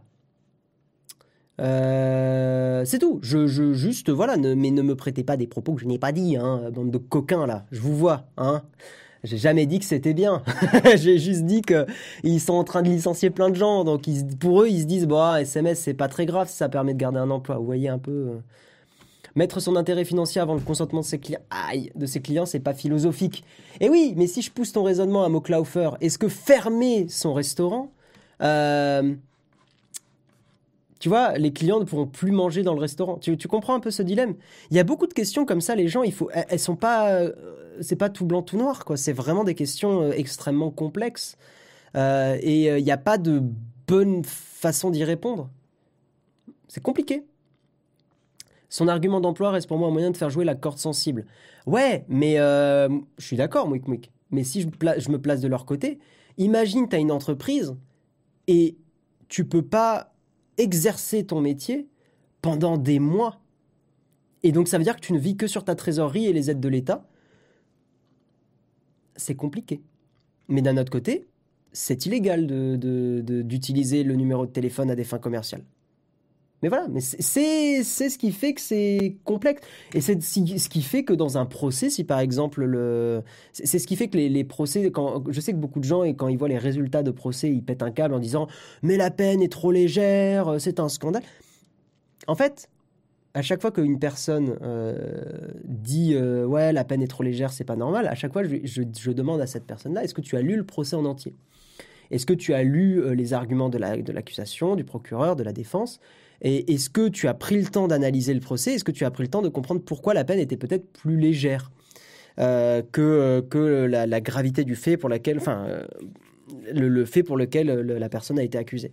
Souvent, les personnes n'ont pas pris le temps d'analyser les choses. Et des fois, il y a des peines qui sont légères parce que l'accusé a, fait preuve de bonne foi, va faire des travaux d'intérêt généraux, parce que, etc., etc. Donc, ce que je veux dire par là, c'est que c'est plus complexe je pense, les choses. Euh, c'est, disons que c'est une circonstance atténuante. La crise du Covid, euh, si, si les clients portaient plainte pour utilisation abusive du, numéro de téléphone, je pense qu'un juge euh, serait prêt à dire que dans un contexte difficile, c'était effectivement une décision illégale, scandaleuse même, on peut, utiliser le mot scandaleuse. mais que ce n'était pas fait dans un but, c'était fait avec une, bonne volonté derrière et que c'était pas voilà, que c'était pas. Euh, le contexte est important pour des décisions comme ça. J'ai des potes qui utilisent une page Facebook pour informer leurs clients des menus horaires, pas super compliqués à mettre en place de nos jours quand même. Bien sûr, Bref, on va, on va arrêter le débat et nous allons avancer. Nous allons parler de euh, MKBHD rapidement. Euh, je ne vais pas passer très longtemps sur cette news-là. MKBHD, qui a fait, donc qui est un YouTuber américain euh, qui parle de, tech, hein, qui est très très connu, mais au cas où pour ceux qui ne le connaîtraient pas, et qui fait un truc que je trouve assez sympa, même si on peut critiquer la méthodologie énormément mais qui fait un truc assez sympa. Il fait un... Je suis con, je peux zoomer dans l'image. Ouais, voilà, très bien, c'est beaucoup mieux. en gros, il poste sur Twitter des comparatifs de photos et il, euh, et il demande aux gens de voter sur Twitter pour la photo qu'ils ou elles préfèrent. Donc vous voyez que il prend énormément d'appareils euh, tech. Hein. D'ailleurs, c'est Surface Duo. Donc euh, voilà, il y a même des trucs très très très très modernes entre guillemets. Donc c'est globalement du, smart, du smartphone ou de la ou phablette. Et il fait des comparatifs et il regarde qui et le vainqueur. Et le téléphone est qui a les images que les gens préfèrent au naturel, les images ne sont pas retouchées, c'est l'Asus Zenfone 7. Et c'est marrant parce qu'il y a un truc que je remarque moi sur euh, parce que j'ai le Pixel 4a et euh, l'iPhone 12 euh, enfin l'iPhone 12 mini, c'est que effectivement quand je prends en comparaison une photo du Pixel 4a et une photo de l'iPhone 12, je trouve que le rendu par défaut du Pixel est plus flatteur que le rendu de l'iPhone. L'iPhone a ce côté beaucoup plus... Et c'est pour ça d'ailleurs que l'iPhone se retrouve même pas en... Même pas en quart, c'est les quarts ça, non? Attendez, quart, demi, finale. Ouais. L'iPhone, vous voyez, se retrouve même pas en quart de finale. Parce que l'iPhone fait de super photos, typiquement, euh, très équilibrées, euh, etc., mais qui ne sont pas forcément naturellement les plus flatteuses. Alors que d'autres marques vont appliquer de la retouche photo euh, et vont les rendre plus flatteuses comme ça, sans retouche au préalable. Enfin, mis à part la retouche naturelle du, de, l'appareil photo, parce que les gens crachent beaucoup sur l'intelligence artificielle dans la retouche photo, blablabla, mais en fait, votre smartphone fait déjà une, retouche photo. Hein. le, smartphone prend une image, en fait, c'est comme si le smartphone prenait une image en RAW, une image brute, et applique un traitement dessus pour la rendre euh, euh, plaisante à l'œil nu. Hein, parce qu'une photo RAW, je vous assure que vous n'avez pas envie de partager des photos en RAW sur vos réseaux sociaux. C'est tout plat, c'est tout dégueulasse, c'est pas beau. Mais vous voyez que l'iPhone se retrouve vraiment pas dans les, même pas dans les quarts de finale. Et ça m'étonne pas, parce que l'iPhone, si vous voulez un smartphone, moi je trouve mon smartphone préféré pour la photo aujourd'hui reste les pixels ça reste les smartphones que je préfère. Je trouve que c'est ceux qui ont les rendus les plus, euh, les plus flatteurs. L'IA est un outil, pas quelqu'un qui remplace, c'est pas quelqu'un. J'ai pas compris à l'inspecteur. C'est pour ça qu'on va faire de moins en moins de comparatifs photos, trop de biais pour être vraiment pertinent. Oui, en fait, je suis d'accord avec toi, Jérôme. Le, pixel pip, euh, le fait d'aller analyser dans les détails et tout ça, euh, euh, il a des limites et d'autant plus, moi je trouve qu'il y, a un YouTuber que j'aime bien qui s'appelle Jared Pauline qui parle de photos. Il fait un truc que je trouve génial, c'est qu'il imprime ses photos et il montre des photos prises au téléphone qui sont imprimées sur, sur des grands tirages. Pas des tirages gigantesques, mais des grands tirages. Un tirage du genre qui font à peu près, si je me recule, genre vraiment, voilà, du, du, haut de ma tête au buste, quoi. Donc des grands tirages. Ça, je sais pas combien de centimètres ça doit faire. Ça doit faire du 40, du genre, ouais, peut-être du 40 x 50 ou 40 x 60 ou des trucs comme ça. C'est peut-être grand 40 x 60. Mais bon, des grands tirages. Et il montre très très bien que, alors il, applique une retouche, hein, il retouche la photo sur Lightroom, donc il fait quand même un peu de post-prod, mais il montre très très bien que euh, les tirages photos sont géniaux à l'iPhone, et que ça serait la même chose évidemment sur d'autres téléphones. 50 x 75 peut-être, je sais pas. Je connais pas bien la, taille des, tirages euh, photos, peut-être de la 2, ouais. Là, euh, sûrement dans la chatroom, vous allez être meilleur que moi. Hein. C'est tous les tout ce qui est euh, design graphique et tout ça, c'est vraiment pas un domaine où j'ai beaucoup passé de temps. À vue de nez, c'est grand, exactement. J'ai manqué quelque chose, où as-tu trouvé les résultats? Euh, Ils ont été postés sur Reddit. Je te mets l'image si tu veux. D'après ce que tu montres, tu dis 50 x 75. C'est possible que ça soit aussi grand que ça. Hein. C'était assez grand quand même. Comment analyser les photos prises par nos smartphones selon toi alors? Moi, je pense que tu peux les analyser en, mais sans forcément zoomer comme un taré dans l'image. Après, ça se discute parce que j'aime bien aussi Pixel Pip. C'est quand même euh, rigolo. Il y a le petit côté un peu geek, nerd, euh, qui fait plaisir. Mais j'ai envie de dire que il y a quand même, euh, comment dire, comment analyser les photos. Il y a des choses quand même techniquement qui peuvent continuer d'être analysées, notamment le détourage du mode portrait qui continue de s'améliorer. Et donc ça, je trouve ça assez pertinent de regarder comment euh, un téléphone détourne par rapport à l'autre. Mais des fois, certains téléphones, dans certaines situations, sont meilleurs que d'autres. Donc c'est un petit peu délicat. Moi, je trouve qu'il y a un critère qui manque beaucoup. Jérôme, d'ailleurs, euh, il faut vraiment qu'on en parle de ça, il faut pas que j'oublie. C'est le plaisir de prendre des photos avec le téléphone, plus que la qualité euh, d'image finale. Il y a un truc par exemple que j'ai remarqué sur les pixels comparé aux iPhones, c'est qu'autant je préfère l'image et le rendu du pixel, autant le pixel ne permet pas de faire de la rafale, alors que l'iPhone permet de le faire. C'est-à-dire qu'avec l'iPhone, euh, en gros, là j'ai le téléphone, vous voyez, en glissant sur la gauche ou en appuyant sur les touches du volume, je peux faire de la rafale. Genre je peux faire 1, 2, 3, 4, 5, 6, 7, 2. Là, le téléphone il vibre et j'ai pris une rafale. Et ça, c'est justement bah, grâce à la puissance des iPhones qui ont un Proco euh, vraiment euh, monstrueux. Euh, les pixels, même le Pixel 5, n'ont pas des processeurs exceptionnels. Et pourtant, c'est des smartphones que j'aime, hein, donc c'est pas du pixel bashing gratuit ou quoi. Et, vous allez être très vite limité si vous faites de la rafale. Et certains vont dire ouais, mais la rafale, on s'en balèque et tout ça. Ouais, mais moi qui fais de la photo et qui aime beaucoup la photo et qui fait de la photo de rue, et je trouve au smartphone la photo de rue c'est chouette. La rafale est très cool c'est très très très très pratique de faire du, shooting en, rafale. Alors, j'ai testé et prendre de la rafale ne permet... Enfin, en gros, si vous faites de la rafale sur un iPhone 12 Pro ou Pro Max, vous n'aurez pas euh, le RAW. Le RAW ne fonctionne que sur des images en one shot. Euh, mais il n'empêche que le traitement JPEG est déjà suffisant pour beaucoup, euh, pour 98% des gens. Euh, et, d'autant plus, euh, enfin voilà, pour de la photo de rue et tout, c'est pas si problématique que ça. Les spec ne font pas vos photos, la qualité d'une photo, c'est le cadrage, le compo, le choix du sujet. C'est ça. J'ai envie de vous dire, si vous avez l'impression que vous allez améliorer vos photos en changeant de téléphone, sauf si quand même vous passez du genre de l'iPhone 6S à l'iPhone 12, là oui, vous allez voir une diff. Mais la, le véritable moyen de s'améliorer en photo, c'est de s'améliorer en photo et pas de prendre un nouveau téléphone. Voilà. Après, il y a forcément des situations où le nouveau téléphone va être un peu mieux et tout ça. Mais euh, le véritable moyen de s'améliorer en photo, c'est de s'entraîner. Voilà. Je viens d'apprendre que je pouvais faire une rafale avec mon iPhone. Putain, vous ne le saviez pas? Le Pixel 3 prend des photos en RAW. Si tu installes une appli alternative, je... Euh, non, je suis con, pas du tout. Non, non, pardon, euh, Nicolas. Tu peux prendre du RAW avec le Pixel 3, Pixel 4a, pixel, enfin tous les pixels. Tu vas dans les paramètres de ton appli photo et tu actives le RAW plus JPEG. Photo de rue, c'est comme le foot de rue, tu lances le téléphone contre les murs et tu regardes ce que ça donne. Tout à fait, certain. Nous allons avancer et nous allons parler, putain, il est déjà 8h54, c'est terrible. Nous allons parler de Microsoft, on change de sujet, qui revient en arrière, qui rétropédale sur le score de productivité dans Microsoft 65. Euh, hier, c'était Marion qui en avait parlé, ou Jérôme euh, l'avant-veille, je ne sais plus. Dites-moi dans la chatroom. Je crois que c'est Marion. je sais plus. Microsoft donc qui avait annoncé un score de productivité qui allait en gros permettre effectivement, enfin ça pose de grosses questions quand même ce, cet outil-là dans leur suite Teams où il y avait en gros plein de stats qui allaient être collectés. Euh, donc c'était un score de productivité qui aurait pu être calculé sur 800 points, 100 euh, points par catégorie. Les rubriques incluent, donc les, les catégories c'est communication, réunion, collaboration sur le contenu, travail d'équipe, mobilité.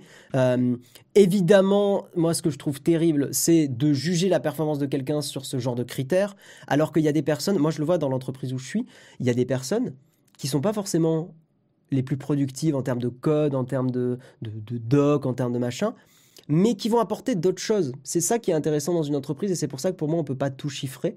Euh, il y a des personnes qui, des fois, sont importantes, elles vont peut-être être voilà, moins productives, moins euh, meilleures dans un domaine, mais elles vont apporter, bah, des fois, rien qu'une euh, une bonne coordination dans l'équipe. c'est typiquement le genre de rôle un peu type Scrum Master et tout ça genre un peu chef d'équipe. Euh, il y a des personnes qui vont euh, bien communiquer les choses sans le faire via Internet. Hein, euh, le simple fait d'être une personne qui euh, écoute activement euh, dans, les réunions, qui retient bien les choses, mais c'est pas forcément quelque chose qui est mesurable, mais qui va juste donner la bonne info au bon moment. Quelqu'un qui va arriver, qui va dire putain, il y a un truc que je sais pas, et la personne elle va faire bam, je l'ai entendu dans cette réunion.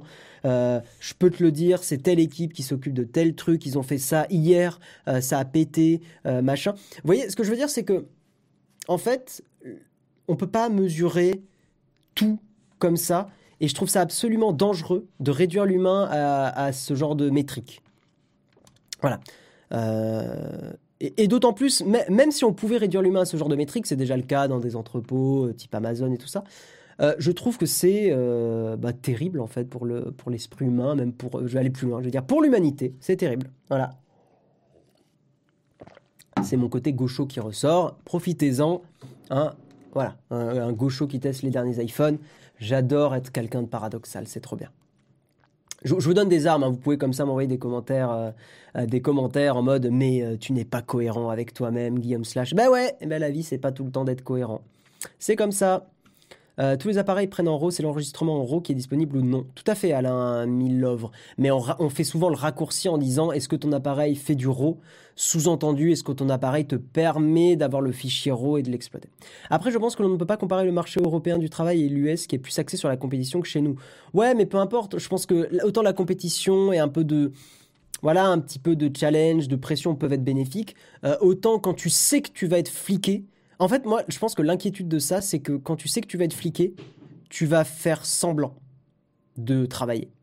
En tout cas, tu vas, tu vas faire semblant de faire des trucs. Et donc, en fait, ça va te fausser tes stats et ça va te faire des gens qui, on va, tu vas avoir l'impression qu'ils bossent, ils ou elles bossent, euh, alors qu'ils ont simplement envoyé plus de mails à la con, euh, ils ont plus ralenti les gens, euh, ils ont plus fait de réunions inutiles. Et donc, en fait, ça aura ralenti les gens au lieu de les accélérer. Voilà, on va avancer parce qu'il est 8h58 et il y a une grosse tartine dont je voulais parler. Mais, euh, mais voilà un peu pourquoi. Euh, et donc, euh, Microsoft rétropédale. Ils disent qu'ils vont modifier les choses, ils vont modifier le score de productivité de manière à le rendre nettement moins intrusif. et ils ont. Je n'ai pas vu dans l'article. J'ai pas vu dans l'article euh, voilà, ils veulent pas renoncer au score de productivité. Euh, mais par contre, voilà, ils veulent faire en sorte qu'on ne peut plus voir les statistiques sur une personne en particulier. Euh, en gros, l'agrégation de données se fera à l'avenir au niveau de l'organisation dans laquelle elle se trouve. Donc, en gros, on ne pourra pas voir un, utilisateur individuel, mais par contre, on pourrait avoir potentiellement un score de productivité sur des équipes ou voilà, avec des groupes plus gros. Je me demande s'il n'y a pas quand même un petit côté euh, buzz hein, de chez Microsoft d'avoir fait exprès de faire ça pour faire parler d'eux. Euh, ça serait très malin. Mais voilà. Bref, j'ai fait la news. Je trouve ça intéressant. C'est une question un peu philosophique du travail. Euh, c'est un peu le côté aussi. si tu commences à fliquer tes employés, c'est que tu leur fais plus confiance. Ils vont pas te faire confiance si, en tant que manager ou patron et que ça, ça, ça veut pas dire que des fois il faut pas des recadrages. Je suis pas non plus euh, bisounours. Je sais que voilà, il peut y avoir des moments où des employés euh, peuvent un peu se laisser aller pour des raisons perso, euh, parce que professionnellement ils s'y sentent plus trop. mais, et c'est là où recadrer n'est pas une mauvaise chose. Mais par contre, fliquer au quotidien me paraît dangereux parce que tu crées un climat complètement délétère dans ton entreprise. Et, je suis assez convaincu que c'est pas la bonne façon de faire les choses. Et j'ai envie de te dire que si les gens n'ont pas envie de bosser dans ton entreprise, c'est que il y a aussi une remise en question. Euh, si tu es obligé en fait de, de ton argument d'autorité, de fliquer les gens tout le temps, il y a un problème. En tout cas, alors voilà, après c'est mon, j'ai un prisme de, développeur en informatique, donc c'est, je suis complètement biaisé parce que je pense que c'est pas le même, euh, la même, le même son de cloche dans d'autres domaines. De, de, ce que j'en ai entendu, donc ça vaut pas grand chose, mais je sais que dans beaucoup de de travaux, de, travail d'été, quoi. Euh, beaucoup de, métiers saisonniers. Autant il y a des patrons, patronnes qui sont odieux avec euh, les, saisonniers, autant il y a aussi euh, beaucoup de personnes, et donc patrons, patronnes, qui se plaignent de saisonniers qui sont totalement irrespectueux et qui, qui ne font pas ce qu'on leur demande. Donc je pense qu'il y a aussi quand même, voilà, encore une fois, tout n'est pas manichéen et euh, il y a effectivement des fois des problèmes des deux côtés. Euh, et je, pense qu'il y a effectivement de, très bons, euh, très bons chefs, managers qui aussi ont des employés qui ne, branlent rien du tout. Tout est compliqué, c'est pas simple. Mais, mais à titre personnel, je pense qu'un flicage permanent de ses employés n'est pas une bonne chose du tout. Voilà. Compliqué, hein, voilà, mais il y a de tout en fait. Hein. Il, y a des, employés qui sont des cons, euh, il y a des patrons qui sont des cons, euh, il y a des cons partout. Je suis sûrement pour certains un gros con, mais c'est pas grave parce qu'au final dans, le mug on, partage quand même de l'amour et c'est merveilleux. Et, euh, voilà. Mais c'est important de, d'effectivement de, je trouve avoir des, choses saines dans les entreprises et de travailler plutôt à la confiance. plutôt dans, ces choses-là, tout en recadrant euh, de temps en temps, parce que c'est important, parce qu'il faut quand même avoir des bons managers qui recadrent les équipes. Hein, des fois, on peut travailler, avoir un effet tunnel et sortir un peu du, sujet initial, et c'est là où c'est intéressant de recadrer. Euh, voilà, c'est euh, le laisser aller existe, il est humain, c'est pas grave. je suis un jeune con. Eh ben oui, mais c'est pas grave. ouais, c'est un peu, j'ai un peu ton avis, euh, Un gars qui glande rien ne fera rien, fliquer ou pas. Tout à fait. Je suis informaticien, des fois on est obligé dans de grandes entreprises, on est obligé de fliquer sur les réseaux avec un sniffer de bande passante qui prennent toutes les connexions. Euh, peut-être, je sais pas. On va avancer. Il est 9h03. Oh, ouf, il est 9h03. Euh, on va parler théorie du complot. Bah, alors, ce qu'on va faire, c'est qu'en fait, euh, on va passer maintenant à la, à la tartine. Donc, on va y avoir le petit générique. Mais avant, vous savez que nous avons notre sponsor Shadow, le Shadow PC. vous avez un mois de Shadow à gagner toutes les semaines. Pour participer, vous suivez le Twitter de Nowtech, on l'oublie d'ailleurs, il faut que je le note, de euh, Nowtech, et shadow-du-bas France. Vous postez un tweet en disant je veux gagner un hashtag ShadowPC avec hashtag le Nowtech pour jouer à un jeu ou un logiciel et demain, Jérôme annoncera le gagnant de la semaine. Je vous propose que nous passions à la tartine, tartine qui va être un peu longue. C'est parti. générique.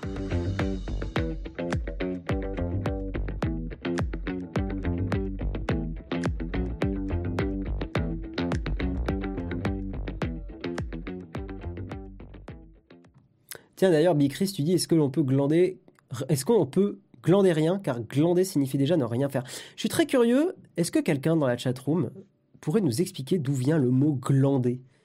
Voilà, petite question, euh, petite question comme ça au passage. Bref, aujourd'hui, je voulais vous parler d'un livre que je vous recommande. Oui, une petite, mais c'est une tartine quand même parce qu'on va débattre un peu de tout ça. C'est un livre euh, qu'un YouTuber avait recommandé dans une de ses vidéos, livre qui s'appelle, je vais revenir à la première page pour vous montrer un peu la, couverture, qui s'appelle euh, Total Bullshit de Sébastien Dieguez et qui est un peu une, espèce d'analyse en 232 pages, mais 232 pages du format euh, Kobo One, hein. donc voilà, qui est une analyse de l'ère de la post-vérité. En gros, en gros, il essaye de comprendre un petit peu euh, toute cette notion de bullshit qu'on a en ce moment. Hein. on peut prendre les, théories du complot comme exemple et tout ça. Euh, l'ère où le, alors je vais vous expliquer, je vais vous lire des extraits du livre parce que en fait, ça essaye de déterminer, voilà, d'où vient ce bullshit.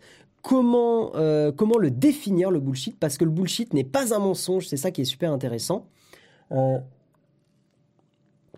Euh, euh, glander, c'est dormir sous un chêne. D'accord. Ok. Déterrer les glands avec son groin. D'accord. Euh, le verbe glander a pris vers 1940 le sens argotique qu'on lui connaît, attendre en vain, ne rien faire d'utile. D'accord. Ok. C'est lié au chêne. Très bien. Très bien, très bien. Bon, bref, ouais, il faut demander au livre de Jérôme sur les expressions, tout à fait. Donc oui, le livre donc de, Sébastien Dieguez, hein, que donc encore une fois je vous recommande. Je vais vous lire quelques extraits parce que je les trouve super intéressants. Hier, j'ai passé du temps parce que j'ai mis tellement d'extraits. J'étais en mode, non mais je vais passer une heure à faire cette tartine, ça va être terrible. Donc, dans le livre, euh, alors tout est dans ce qui est intéressant, c'est que tout est sourcé évidemment, hein. tout est appuyé par euh, par des études, par euh, par des références en bas de page. Enfin voilà, c'est un livre qui a quand même une, vocation d'être assez sérieux, de, cumuler les, travaux euh, sur, le, sur ce, terme de bullshit qu'il utilise volontairement en anglais parce qu'il considère que le, terme anglais a vraiment sa propre signification. Bref. Donc le concept de bullshit désigne une indifférence à l'égard de la vérité qu'il faudrait distinguer du mensonge. C'est là où c'est intéressant, c'est que le bullshit n'est pas un mensonge, c'est une indifférence à l'égard de la vérité. Euh, parce que le mensonge, on va en reparler après, euh, selon le, dictionnaire d'Oxford qui en a fait son mot de l'année, le terme bullshit désignerait des circonstances dans lesquelles les faits objectifs ont moins d'influence pour former l'opinion publique que l'appel à l'émotion et aux croyances personnelles. En gros, bullshiter, euh, c'est c'est appeler aux émotions et s'en foutre de la vérité à partir du moment où euh, voilà, euh, les gens euh, vont dans notre sens. je pense que vous avez pu beaucoup voir cet effet avec Trump. Trump qui était effectivement pour beaucoup de choses un bullshitter professionnel. On l'a vu avec les élections récentes américaines où il était en mode j'ai gagné, j'ai gagné, je suis le meilleur. voilà. Et, c'est vrai qu'on est au-delà du mensonge, on est vraiment plus dans le côté émotionnel du, du, du, du fait. Enfin, vous voyez ce que je veux dire euh, Quelques petits points par rapport aux bullshitters. Euh, voilà, je, saute, hein, je lis vraiment des extraits, parce que le livre est quand même assez complet, hein, donc là, je ne fais pas honneur au livre en sautant pas mal de petits passages, mais en gros, le bullshit, le bullshitter est indifférent à l'égard de la vérité ou de la fausseté de ce qu'il raconte. Raconte, pardon. Le bullshitter a l'intention de faire croire à ceux qui l'écoutent qu'il n'est pas en train de bullshiter. Et, c'est beaucoup de choses font très euh, ding, que ce soit avec Trump, que ce soit avec euh, des personnalités politiques, que ce soit avec les théories du complot aussi. Bullshiter et mentir sont incompatibles. Et pourquoi ça? C'est ça, c'est important de bien faire la différence. Quelqu'un qui va bullshiter et quelqu'un qui va mentir ne fait pas la même chose. Je suis brûlé par le soleil, c'est incroyable. Quand quelqu'un bullshit, il s'en fout. En fait, il veut juste que les gens aillent dans son sens. Quelqu'un qui ment, il ment parce qu'il connaît la vérité. Est-ce que vous voyez un petit peu la, nuance? Voilà, j'essaye de l'expliquer un peu. Euh, bullshit, euh, un point intéressant sur le bullshit, c'est que le bullshit est mieux toléré que le mensonge. Pourrait être mieux toléré que le mensonge, en tout cas. Le bullshit est un pire danger pour la vérité que le mensonge, parce que autant le mensonge, c'est l'inverse de la vérité, quand vous allez mentir en disant, euh, je sais pas, vous avez bu un coca et vous dites j'ai bu de l'eau voilà, vous, savez pertinemment que vous avez menti euh, et, donc vous connaissez la vérité. Alors que le bullshit, c'est du vent. C'est genre, c'est un écran de fumée. Il utilise à un moment le terme écran de fumée dans le livre et je le trouve assez vrai. C'est euh, ouais, gaslighting, euh, ouais, tout à fait. Merci Samuel Archer. Effectivement, vous l'avez en version Kindle, le, bouquin, si vous le désirez. Euh, bon, voilà, donc ça, c'est quelques petits extraits. Euh, autre, petite, euh, petit passage, ma proposition était que, que les bullshitters, bien qu'ils se représentent eux-mêmes comme simplement engagés dans la transmission d'informations, ne sont en fait pas engagés dans cette entreprise du tout. Au lieu de cela, ce sont surtout des faussaires et des imposteurs qui s'efforcent, par ce qu'ils disent, de manipuler les opinions et les attitudes de ceux à qui ils parlent. Euh, et là, donc, il y a tout un, tout un paragraphe, enfin, il y a énormément, il y a un gros chapitre sur les bullshitters, sur euh, tout ça, sur la définition du bullshit, sur plein d'analyses de gens qui en ont déjà parlé. Et, euh, et après, il fait un article un peu de cas d'école sur les théories du complot. Et c'est super intéressant parce que ça fait vraiment, vraiment le rapprochement avec Hold Up, le documentaire que peut-être vous avez vu. Moi, je l'ai vu en, en, en, sur Twitch avec des streamers qui le voyaient en direct et donc qui essayaient de le débunker un petit peu en direct. Euh, il faudrait mettre, je cite, hein, il faudrait mettre systématiquement théorie du complot entre guillemets, parce que le complotisme ne produit aucune théorie digne de ce nom et s'attarde dans le fond assez peu sur la nature des complots qu'il prétend mettre à jour. Pour lui, donc pour l'auteur, le, le, les complots, c'est en réalité une forme de bullshit qui se présente comme une enquête authentique, sans en respecter les normes méthodologiques et épistémiques, et qui se maintient à flot non pas par la force des, arguments et la production des connaissances fiables, mais par l'application forcenée de stratégies d'immunisation contre la critique. Et ça, c'est vrai dans les, dans les hum, enfin dans les faux, euh, dans les documentaires euh, type théorie du complot.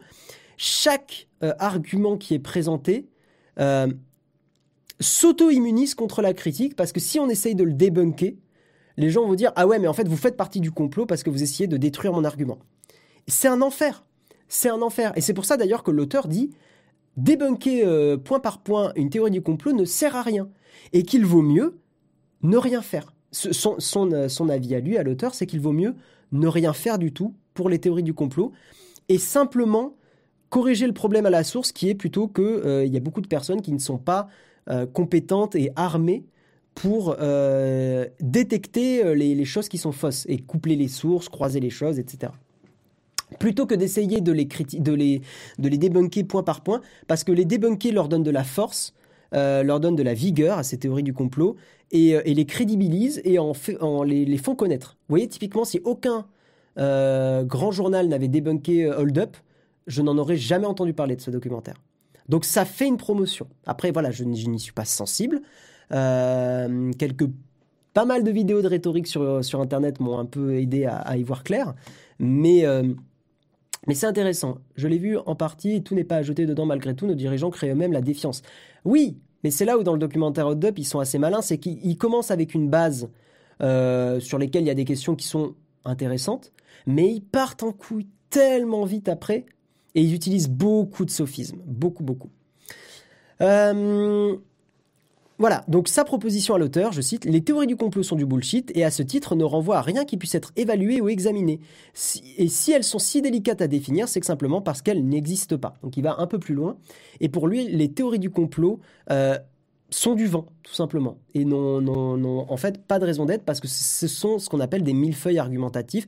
C'est-à-dire, on met plein d'arguments complètement décousus, des fois qui se contredisent. Dans Hold Up, il y avait deux arguments, des fois qui euh, à un moment et à un autre, qui se contredisaient dans le même reportage, dans le même documentaire. Voilà. Euh, je cite un autre exemple. Quiconque a tenté de débattre avec des complotistes a pu comprendre à quel point il est difficile d'obtenir des énoncés clairs, simples et directs, de s'en tenir au sujet précis de la conversation en cours, de savoir ce que pense et croit exactement notre interlocuteur, et de collaborer sur la poursuite d'une enquête précise concernant tel ou tel point particulier. Qu'est-ce que tu dis? Oui, mais est-ce que le travail journaliste, c'est d'informer qu'il soit d'accord ou pas avec les idées? Et oui, mais les théories du, le problème de la désinformation et du bullshit, c'est que c'est un c'est un cran au-dessus du mensonge et de ce genre de choses. C'est que c'est du, vent qui se renforce si tu le débunk. Voilà. Euh, je vais vous lire d'autres exemples. surtout, moi, s'il y a bien un truc à retenir sur la, théorie du complot et sur ce bullshit-là, je vous lis cette phrase que je trouve tellement parfaite, enfin tellement vraie. Merci Mika pour ton rabonnement. En fait, c'est là, et c'est tout le paradoxe des théories du complot, c'est vraiment le paradoxe principal des théories du complot, je trouve, donc écoutez bien. Si un complot est vraiment réussi, par définition, personne ne peut rien en savoir, encore moins les complotistes. Et c'est précisément parce qu'ils ne savent rien du complot qu'ils postulent et qu'ils en viennent à le postuler. En fait, je trouve que cette phrase, elle est, trop bien, parce qu'en fait, c'est ça. Si ici, il y avait vraiment des complots et qu'ils étaient réussis ces complots, typiquement le fameux Great Reset ou le Bill Gates, ou etc. Pourquoi on, pourquoi on en serait au courant? Pourquoi autant de monde, euh, autant de monde pardon, euh, connaîtrait le complot et en parlerait? Il y a un paradoxe. Il y a, y a, un paradoxe dans ça. Si c'était vraiment un vrai complot euh, qu'il fallait cacher sous terre et mais on ne veut pas vous en parler, on ne veut rien vous dire, bah non. Et j'ai envie de dire que d'autant plus, il faudrait que tous les tous les journaux n'en parlent pas. Du, du... Vous voyez, enfin, pourquoi les journaux ont parlé du documentaire Hold Up alors? Enfin, c'est pour moi le principal paradoxe du, des, du complot et la principale raison pour laquelle c'est du bullshit. Et après, alors dans le livre, il explique un peu que si il y avait vraiment matière à avoir un, vrai, une vraie théorie, un vrai complot, en fait, si c'était le cas, ça ferait un scandale. Ça ferait un scandale avec des, policiers, avec une, des, enquêteurs qui enquêteraient vraiment sur le truc, avec des preuves solides, euh, des faits étayés, et on aurait plutôt des choses un peu de ce qu'on a dans Mediapart, dans des journaux plus sérieux. Voilà. Euh, et là, effectivement, on tombe dans, quelque chose. J'ai envie de vous dire que certaines affaires que Mediapart ont révélées sont plus des théories du complot que les théories du complot qu'on voit dans Hold Up. Voilà. Mais si tu veux, il faut bien faire la différence. Tu dis il y a plein de complots dans l'histoire. Tout à fait, un mot Klaufer. Mais il faut bien faire la différence entre les théories du complot de type Hold Up et euh, donc c'est bien théorie du complot. Il faut bien associer le terme, enfin les deux termes, et les complots qu'il y a eu dans l'histoire. Il y a une grosse nuance là-dessus. Euh, il semble bien. Alors attendez, je continue de lire. Euh, un vrai complot inventé, il s'effondre très vite. Ben justement, avec les théories du complot, justement, les complots s'auto-renforcent avec les gens qui essaient de les débunker. Euh... Tac, tac, tac, tac, tac, tac. Euh, je vous lis un petit peu d'autres exemples. Euh, mm, mm, mm.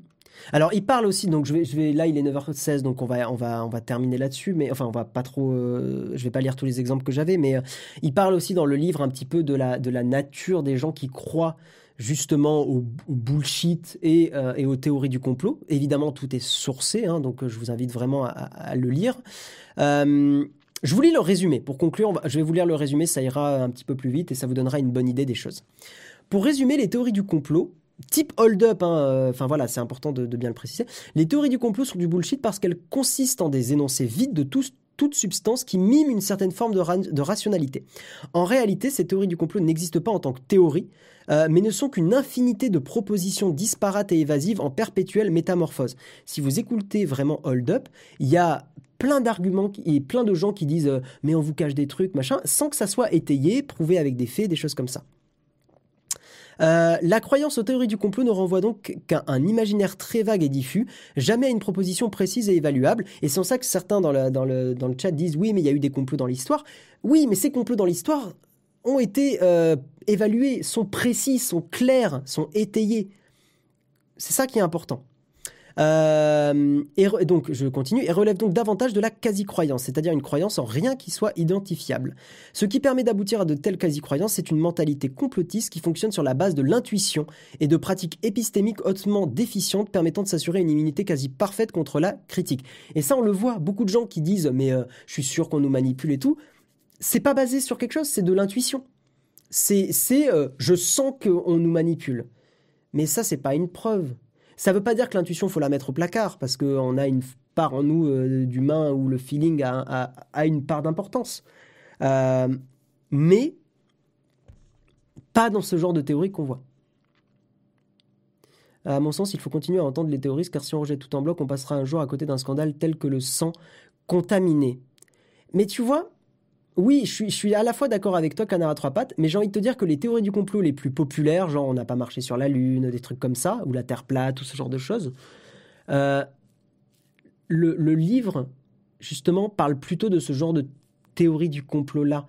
Parce que j'ai envie de te dire, en fait, regarde, dans toutes les théories du complot que on voit sur Internet, type encore une fois euh, le Great Reset, les trucs comme ça, euh, c'est rarement des théories du complot sur... Euh, comment dire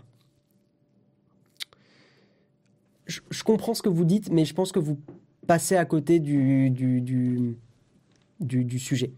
Et, j'ai envie de vous dire, juste en fait, dans le livre, il en parle de ce que vous dites, du fait que s'il y avait un vrai scandale, et pas une théorie du complot, mais un scandale, euh, il y aurait des faits qui l'étayeraient et il y aurait des choses comme ça. Ça veut pas dire effectivement, en fait, ça veut pas dire qu'il faut être naïf et qu'il faut euh, tout accepter et gober, mais ça veut dire qu'il faut faire très attention spécifiquement aux théories du complot, spécifiquement à celles-là. Euh... T'es con, euh, Chris. J'avoue que ça pourrait être ça. Hein. Bref. Donc, euh, je, vais continuer de lire deux, trois exemples. Blablabla. Euh, bla, bla, voilà, ce qu'il dit en résumé aussi, puisque les théories du complot n'existent pas, on comprend mieux pourquoi il semble difficile de lutter contre elles. Remettre en question un argument complotiste, c'est de facto l'enrichir, ou au mieux le contraindre à changer de forme. De fait, ce n'est jamais une quelconque théorie du complot qui pose problème, ce sont les moyens utilisés pour y acquiescer. Et en fait, voilà, c'est, précisément, ça répond à ce que vous dites. Euh, je relis, hein. ce, qui, ce n'est jamais une quelconque théorie du complot qui pose problème, donc le fait de vous parler du sang contaminé et tout ça, voilà, je suis d'accord avec vous. Ce sont les moyens utilisés pour y acquiescer, pour y acquiescer en dépit de toutes les contraintes rationnelles qui s'y opposent. Typiquement par rapport au Great Reset, par rapport à tout ça, en fait, c'est il y a, plein d'arguments que je vais pas faire maintenant, mais il y a plein d'arguments logiques qui expliqueraient très bien que euh, un complot de cet ordre mondial ne pourrait pas voir le jour. Il y aurait tellement de gens dans la chaîne pour gérer un complot comme ça, pour manipuler les gens, pour injecter des nanoparticules. Il y a forcément des gens dans la chaîne de production des vaccins, tout ça, qui, qui, qui pèteraient un câble et qui diraient mais non, il y en a vraiment des particules, euh, je vous le prouve et ça fera un scandale. Enfin, en fait, voilà, en dépit de toutes les contraintes rationnelles qui s'y opposent. C'est vraiment cette phrase-là qui est importante. C'est pour cela que j'ai qualifié de piège la tentation de déconstruire une par une les théories du complot et je n'ai fourni quasiment aucun exemple de cette nébuleuse indistincte. Je termine. D'une part, si une théorie du complot était avérée, ce serait nécessairement par pur hasard ou à raison de leur incessante multiplication. Ce qui est une phrase intéressante aussi après, vous avez le droit de ne pas être d'accord avec euh, ce livre-là, hein, mais je vous invite à le lire, je le trouve très intéressant. Et là, n'oubliez pas que je prends des extraits. Euh, des extraits ne rendent pas hommage à un livre qui développe son argumentaire. Voilà. Euh, dans la théorie du complot, tout le monde est complice du complot, sauf le complotiste. Moi, vraiment, je, vous le redis, hein, mais si un complot, je, relis cette phrase, si un complot est vraiment réussi, par définition, personne ne peut rien en savoir. Encore moins les complotistes. Et le truc du sang contaminé, ça a fait une explosion. Enfin, il y a eu le scandale d'un coup. Alors, il y a évidemment euh, les premières personnes qui ont été au courant, mais euh, ça a explosé au bout d'un moment. Et ça a explosé rapidement. Et on était très vite plus sur de la théorie du complot. Alors que les théories du complot qui perdurent aujourd'hui sont des théories qui se traînent la patte depuis plusieurs années. Et depuis plusieurs années, on devrait quand même être au courant du truc. Voilà. C'est quoi le nom du livre? Le nom du livre, c'est total bullshit. Euh, tout à l'heure, il y a eu un lien, je ne sais pas si, euh, de Sébastien Dieguez, total bullshit, au cœur de la post-vérité. Mais voilà, j'entends vos arguments, hein. vous n'avez pas tort en disant qu'il faut quand même rester méfiant, euh, analyser les choses. mais d'un autre côté, je trouve que c'est la lecture de ce genre de livre qui est intéressante parce qu'elle appuie avec des faits scientifiques, elle appuie avec des sources justement, elle étaye les choses sur euh, le bullshit, sur les théories du complot et tout ça, quoi. Je trouve ça intéressant.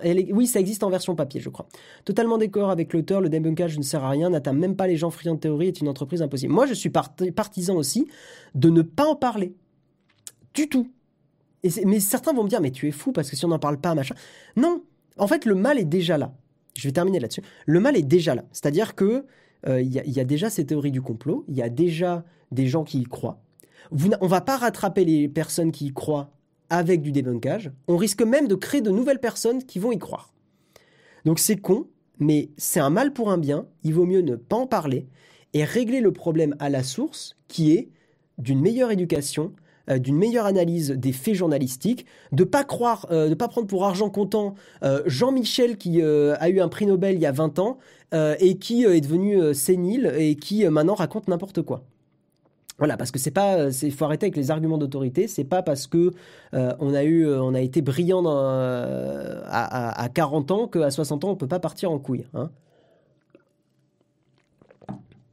Donc on laisse la génération perdue. Non, oui et non, mais disons que c'est encore une fois, c'est ce que je dis, c'est que, enfin c'est ce que dit l'article et c'est ce que je dis aussi, c'est que tu ne xnihili, tu vas faire plus de mal à essayer de débunker le truc, parce que tu risques de convaincre d'autres gens des théories du complot, que d'essayer de débunker le truc.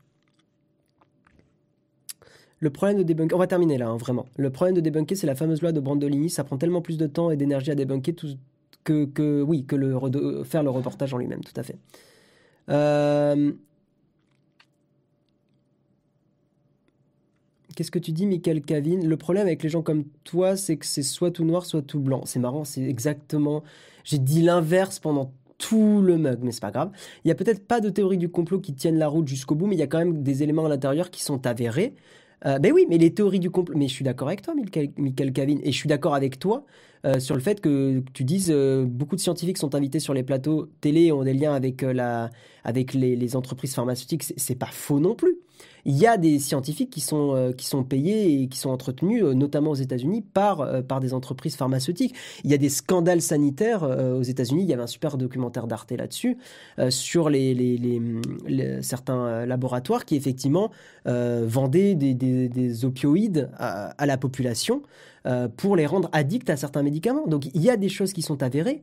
Mais quand je te raconte ça, on est loin d'une théorie du complot. Ça n'a rien à voir avec une théorie du complot, justement parce qu'il y a des gens qui militent en, étayant des faits argumentés, vérifiés, les médicaments ont été analysés. Euh, contrairement à, Hold Up et ces documentaires-là, qui sont des millefeuilles argumentatifs et qui, quand tu écoutes le truc, ça n'a aucun sens. Vraiment. Alors que tu écoutes le documentaire d'Arte, il y a une proposition du documentaire en mode euh, aux États-Unis, il y a probablement des labos pharmaceutiques qui euh, vendent des opioïdes à, des millions de personnes et qui les rendent addicts. Développement de l'argumentaire, interview de personnes qui sont vraiment des vrais militants, hein, et qui vraiment euh, vont ont analysé le truc et se sont rendus compte de ça. Et, et, et c'est quelque chose de cohérent. Tu vois, Michael Cavin, quand tu me dis que, que ça, ça fait réagir personne, c'est pas vrai. La preuve, c'est d'ailleurs que beaucoup de gens qui deviennent euh, un peu, qui tombent dans les théories du complot, sont des gens qui justement sentent qu'il y a un truc qui est un peu bizarre. Voilà. Euh, oui, Bicris, oui, non, mais bon, voilà. Euh, Jésus-Christ, la caravane passe. Allez, on va terminer là-dessus. C'était intéressant. Je vous invite donc à lire ce livre. Voilà. Euh, on va faire un petit raid, les gens, avant de terminer l'émission. On va, on va raider. Alors, qui on va raider? C'est intéressant d'en discuter avec vous, mais faites attention les gens. C'est pas la première fois, vous le faites aussi avec Jérôme, euh, de prêter, euh, de, transformer la vie de, ce qu'on dit pour que ça aille dans votre sens, mais c'est pas le cas vraiment. Hein. Je, Bref, bref, bref, bref. On va aller raid euh, pour changer un petit peu. Ah, attendez, c'est quoi C'est un jeu ça? Ok. On va peut-être aller raid euh, Manuel Ferrara qui joue à Demon Souls, qui nous avait fait un petit raid à une époque, donc on va lui renvoyer. Euh, voilà, pour ceux qui aiment un petit peu les jeux vidéo et qui aiment Demon Souls, eh bien je vous invite à, à rester présent, rester connecté. On va aller raid Manuel Ferrara. Je vous fais des gros bisous les gens. Et on se retrouve euh, demain avec Jérôme pour le mug numéro 255. Euh, Des gros bisous, je lance le raid. Ciao ciao et euh, à la prochaine. Bye bye.